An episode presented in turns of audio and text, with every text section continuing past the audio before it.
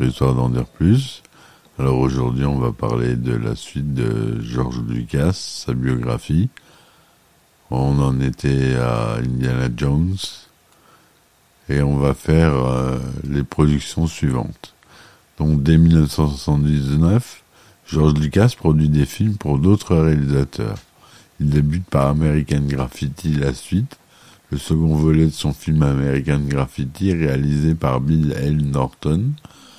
En 1980, en compagnie de Francis Ford Coppola, il produit Kagemusha à l'ombre du gardien du cinéaste Akira Kurosawa, dont les deux amis sont de grands admirateurs.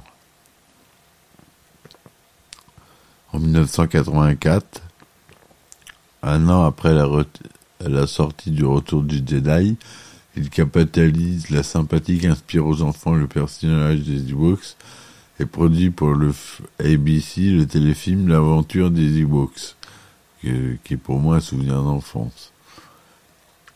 L'année suivante, il propose toujours la même chaîne la suite, le téléfilm La bataille d'Andorre. La même année, il produit Latino pour son vieil ami Axel Wexler, ce documentaire, présenté au Festival de Cannes, relate la révolution sandiniste au Nicaragua. Toujours la même année, il produit également une autre œuvre projetée au festival, Mishima, qui retrace la vie du secret de l'écrivain Yukio Mishima.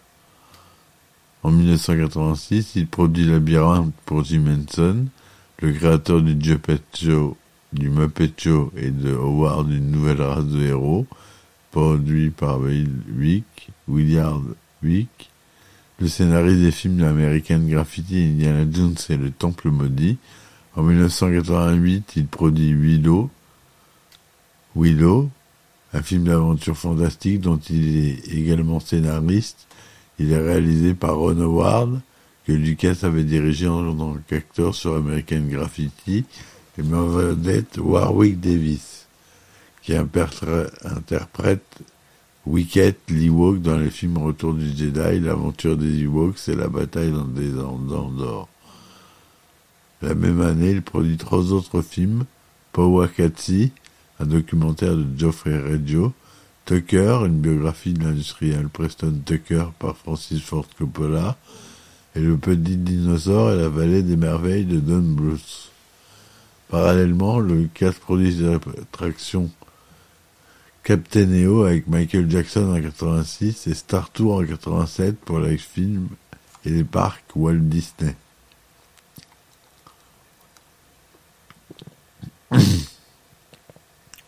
en 1989, Lucas retrouve Steven Spielberg à la réalisation pour le troisième volet des aventures d'Indiana Jones. Indiana Jones et la dernière croisade. Trois ans plus tard, Lucas lance une série sur la jeunesse du héros. Les aventures du jeune Indiana Jones sur ABC. La première saison débute le 4 mars 1992 et est composée de 7, heures, 7 épisodes d'une heure diffusés chaque semaine. Le tournage de la seconde saison débute le 13 mai 1992 et se déroule sur plusieurs pays d'Afrique ainsi qu'en Italie, en, en Angleterre, en Israël, en Irlande et en Tchécoslovaquie. Elle débarque sur ABC le 21 septembre de la même année et se focalise notamment sur les événements de la Première Guerre mondiale, durant laquelle Indiana Jones devient soldat puis espion pour le gouvernement belge. La troisième et dernière saison est diffusée à partir du 15 octobre 1994 sous la forme de quatre longs téléfilms. La série a demandé 170 semaines de tournage dans 25 pays et sert de laboratoire à ILM et George Lucas pour expérimenter de nouvelles techniques, en particulier la multiplication numérique des personnages à l'écran. Au début des années 90, Star Wars a un regain de popularité grâce aux séries de bande dessinée de Dark Horse, aux romans de Timothy Zahn et à la sortie de plus en plus nombreuses de jeux vidéo issus de l'univers. Cela conforte Lucas dans l'idée que se réaliser de nouveaux films. Il commence ainsi l'écriture de la nouvelle trilogie le 1er novembre 1994. Le tournage de La menace fantôme, le premier film, débute le 26 juin 1997 et prend fin le 29 septembre de la même année. Il a principalement, lieu au studio de Levetson en Angleterre, et le film sort le 19 février 1999, et malgré une critique mitigée, il frôle le milliard de, dollars de revenus bruts et devient le film ayant le plus rapporté pour l'année 1999. L'attaque des clones, le second volet de la nouvelle trilogie, est l'occasion pour Lucas de tourner un film entièrement numérique. Lors du tournage de La menace fantôme, il n'avait pu le faire que pour une seule scène, car la technologie adaptée n'était pas encore au point. Pour le film, Sony développe la technologie vidéo définition, créant la caméra HDW F900. Contrairement au précédent film Star Wars l'attaque des clones, n'est pas filmé en Angleterre mais en Australie, au studio de la Fox à Sydney, le 26 juin au 25 août 2000. Le film est un succès commercial, même s'il n'atteint pas le niveau de la menace fantôme. Il se hisse cependant à la quatrième place annuelle au niveau mondial. Le tournage du troisième volet, La revanche des sites, débute le 20, 30 juin 2003 et prend le fin le 17 septembre, toujours à Sydney. Des scènes additionnelles ont été également tournées au studio de Shepperton et au studio d'Elstree à Londres, du 23 août 2004 au 31 janvier 2005. Mais contrairement aux autres films Star Wars, il n'y a pas de tournage en extérieur pour la revanche des sites. Lucas le présente hors compétition le 15 mai 2005 au Festival de Cannes en présence des interprètes Samuel Jackson, Nathalie Portman, Hayden Christensen, Ian McDermid, Anthony Daniels et du producteur Rick McMallum. Le film reçoit un accueil favorable de la part des critiques de cinéma. Et lui aussi un succès commercial.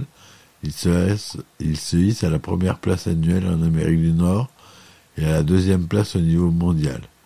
La deuxième trilogie, tout comme la première, était ainsi un succès planétaire. La série Clone Wars et Red Tails.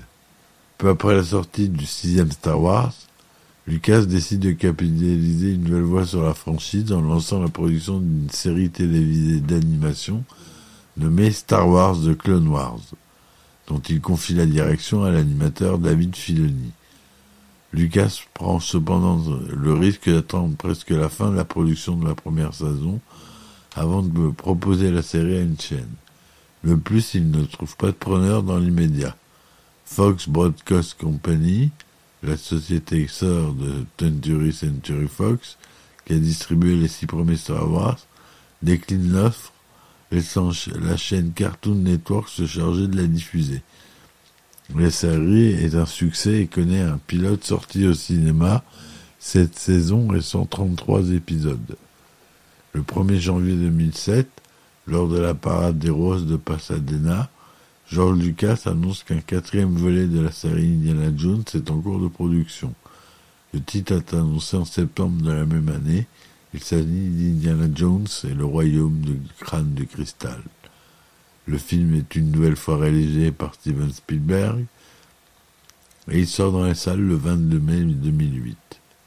Le scénario est de Lucas, mais le script est l'œuvre de Jeff Nathanson et David Koepp. Encore lui. Le film est comme les autres Indiana Jones, un succès au box-office, mais reçoit des critiques mitigées. Et c'est pas peu dire, moi je suis de ravi. Le 16 avril 2009 débute le tournage de l'escadron Red Tails, produit par Lucas et réalisé par Anthony Hemingway. Il s'agit d'un film qui s'inspire l'histoire d'un groupe de pilotes noirs américains durant la Seconde Guerre mondiale. Depuis 1990, Lucas a en tête ce projet qui sort finalement sur le de cinéma américain le 20 janvier 2012. Au mois de février de la même année sort la version 3D de Star Wars épisode 1, La menace fantôme. Le succès du mondial d'Avatar de James Cameron a en effet convaincu Lucas de convertir les six Star Wars en 3D. En mai et juin 2011, l'attraction Star Tours Adventures Continues est lancée dans plusieurs parcs Disney. Celle de Hollywood Studios est présentée par Bob Iger, président directeur général de The Walt Disney Company et George Lucas. Les deux hommes se connaissent depuis 91.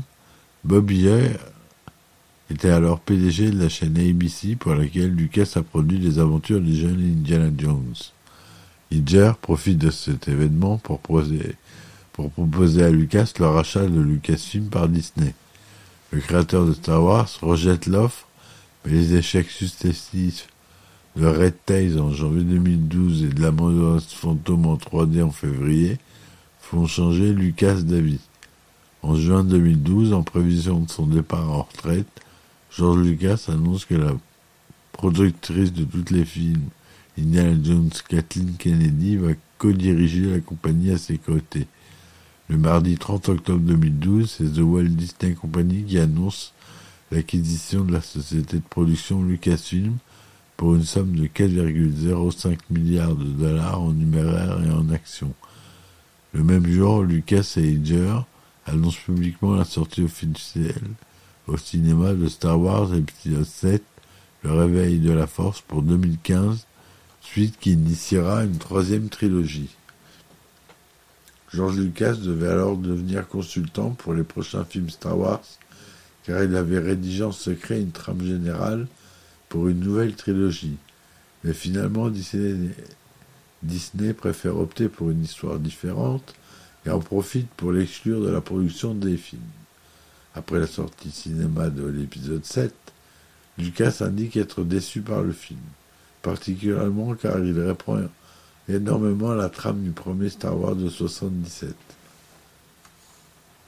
Les sources d'inspiration de Mr. Lucas. Passionné de mythologie, George Lucas puise énormément dans les récits anciens pour écrire ses histoires à l'Université de Californie du Sud. Il se lance même dans les études d'anthropologie pour mieux connaître la mythologie et le fait religieux. Il est fasciné par le fait que les cultures différentes reposent souvent sur la même histoire et la même mythologie. Pour écrire ses scénarios, Lucas s'inspire d'abord, d'ailleurs, de la base narratologique du voyage du héros. Pour cela, il s'aide surtout des livres d'anthropologie, Le Rameau d'Or, 1890, de Sir James George Fraser, et en particulier du héros au mille et un de 1949, de Joseph Campbell. Lucas est passionné par le cinéma expérimental et par les films de l'Office national du film du Canada. Il s'inspire de 66 de Jean-Claude Labrec et de 2187 d'Arthur Lipset et des documentaires de Claude Jutras. Grand admirateur du cinéaste Akira Kurosawa, dont il produit même l'un des films, George Lucas s'inspire de plusieurs scènes euh, de son modèle japonais pour ses propres films. Il appuie notamment sur L'Ange ivre, Les Sept Samouraïs, Les Châteaux de l'Araignée, La Forteresse cachée, Derzu Zala et Ran en 85 et le premier en 48. Pour créer la saga Star Wars, George Lucas s'inspire de films de science-fiction comme les séries le film Flash Gordon 136, Buck Rogers 139, le film Metropolis en 27, Le jour où la Terre s'arrêta en 51, Le Milan de l'espace en 68, Blade Runner en 82, le roman Une princesse de Mars 1917 et la bande dessinée Valérian et Laureline depuis 1967. Toujours pour une épopée guerrière, Star Wars, le réalisateur, prend pour modèle les films de guerre comme Air Force de 43, et Briseur de barrage de 55, Tora Tora Tora de 70, mais aussi les, de la guerre de sécession, ainsi que des films de propagande du Troisième Reich et de la montée en puissance d'Adolf Hitler dans l'Allemagne d'entre les deux guerres. Lucas s'inspire également des westerns. Deux personnages de Star Wars, Han Solo et Boba Fett, sont deux archétypes du genre. Le premier incarne la loi louche mais bon et second, l'impitoyable chasseur de primes.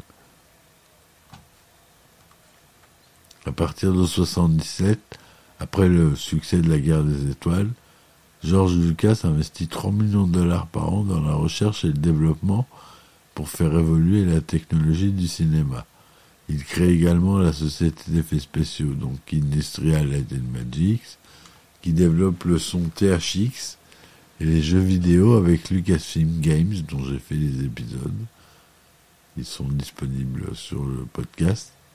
Il il engage Edwin Catmull, alors Catmull qui est à l'origine d'algorithmes de 3D, et John Lasseter, futur patron de Pixar, au sein d'une nouvelle division qu'il nomme Lucasfilm Computer Division, qui deviendra par la suite Pixar. Ils y développent le montage audio et vidéo et imaginent une machine qui permet de scanner les images d'une pellicule et de les numériser dans un ordinateur. Le son THX devient par la suite la norme pour le meilleur son. ILM s'impose dans les effets spéciaux et une autre diffusion de Lucasfilm, Skywalker Sound, s'impose comme l'une des meilleures unités de post-production sonore. Pour abriter toutes ces entités, dès 1978, Lucas construit dans le comté de Marine, en Californie, le Skywalker Ranch. Le lieu est doté de parking souterrain, d'un centre de remise en forme, de salles de montage et de projection, d'un vignoble, d'une auberge et de son propre service d'incendie. En 1991, il crée la fondation Georges Lucas pour l'éducation. Père de deux enfants scolarisés, il trouve que l'école n'exploite pas certaines pistes d'apprentissage. Il décide d'investir pour mettre en avant des approches innovantes pour aider les enfants. Et la fondation propose le site web Edutopia qui explique les différentes techniques d'apprentissage qu'elle a développées. En 2008, Lucas est entendu par le sous-comité des télécommunications et de l'Internet de la Chambre des représentants des États-Unis en tant que dirigeant de sa fondation.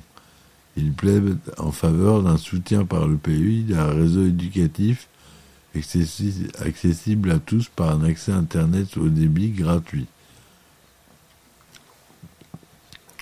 En 2010, Lucas souscrit à la promesse de non une campagne de philanthropie dirigé par Warren Buffett et Bill Gates, lancé auprès des personnes les plus fortunées des États-Unis. Il s'engage à donner une partie de sa richesse à des associations caritatives. En 2013, il annonce la création d'un musée Lucas d'art culturel qu'il prévoit construire près du pont du Golden Gate à San Francisco. L'espace qu'il a choisi se situe dans le parc de Presidio.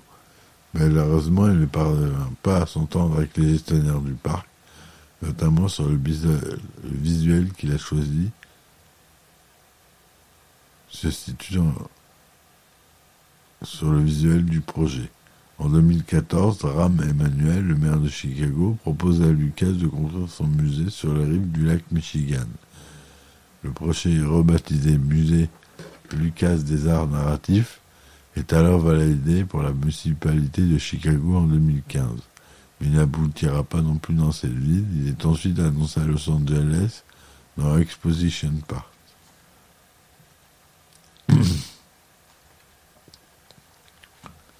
Pour de nombreux amateurs de la saga, le statut de George Lucas a basculé de celui de Messie à Judas, traître à l'origine qu'il avait lui-même créé. Ce désamour arrive dès 1983 avec le retour du Jedi. À cette époque, Lucas ressent l'amour excessif des fans comme un danger pour sa sécurité et celle de sa famille. Il est alors heureux de mettre un point final à la première trilogie. Cependant, il annonce en 1993 le lancement d'une seconde trilogie. Pour allumer la flamme des fans et en convertir de nouveaux, il offre une cure de jouance numérique aux trois premiers films qui ressortent en 97. C'est un succès financier, mais cela fait hurler certains fidèles pour qui les nouveaux effets numériques défigurent les œuvres originales. Une scène en particulier cristallise ce moment, où Han Solo abat le chasseur de primes Grido. Grâce à un effet numérique, c'est désormais Grido qui tire le premier. De plus, Lucasfilm ne commercialise pas par la suite, commercialise par la suite que la version modifie des films et interdit la projection des copies originales. Des fans contre-attaquent et alors proposent des versions originales sur des sites internet. Les fans rappellent, comme le projet 4K77 dont je vous ai parlé euh, en podcast euh, sur euh, mon podcast si vous, vous intéresse, les fans rappellent également à Lucas en 1988, il milita avec plusieurs cinéastes devant le Congrès des États-Unis contre la colorisation des vieux films, alors que lui se permet quelques années plus tard de retoucher sensiblement la trilogie originelle. En 1999, le premier film de la seconde trilogie, La menace fantôme, déçoit également beaucoup. Selon le journaliste Philip Gage, le film est vu comme certains comme une catastrophe pratiquement insurmontable. Beret Gratos, un épisode de 2002 de la série South Park, un t-shirt Anne Shot First. Anne a tiré en premier, apparu en 2004. La chanson George Lucas, Rape of Childhood. George Lucas a violé notre enfance. Le groupe Hot Waffles en 2005 et le documentaire The People versus George Lucas, le peuple contre George Lucas, en 2010, sont les exemples avec les plus marquants de ces déceptions. La vente de sa société en 2012 est parfois expliquée comme une lassitude de sa part par rapport au conflit perpétuel avec les fans de Star Wars, la saga qui l'a rendu richissime mais qui l'a également phagocyté de sa vie et de sa carrière. En 1967, George Lucas, alors étudiant à l'Université de Californie du Sud, est engagé par la monteuse Verna Fields pour travailler sur un documentaire sur le voyage du président Lyndon B. Johnson en Extrême-Orient. C'est durant ce travail qu'il rencontre la monteuse Maria Lou Griffin, Moins de deux ans plus tard, le 22 février 69, les deux jeunes gens se marient à l'église méthodiste de Pacific Groves, dans le comté de Monterey, en Californie. Euh, voilà ce que je voulais dire.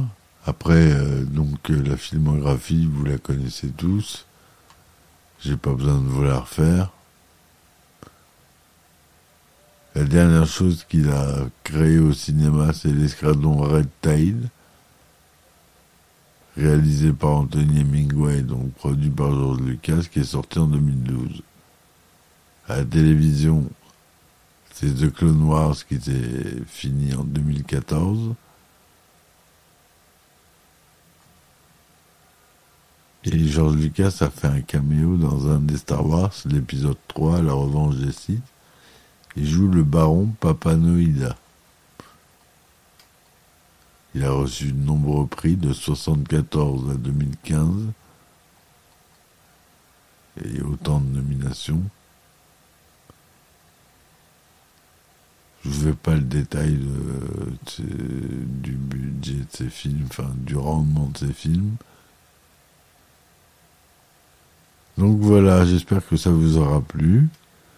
Je vous dis à très vite pour un nouvel épisode de Histoire d'en dire plus. Et je vous dis ciao ciao. Bye.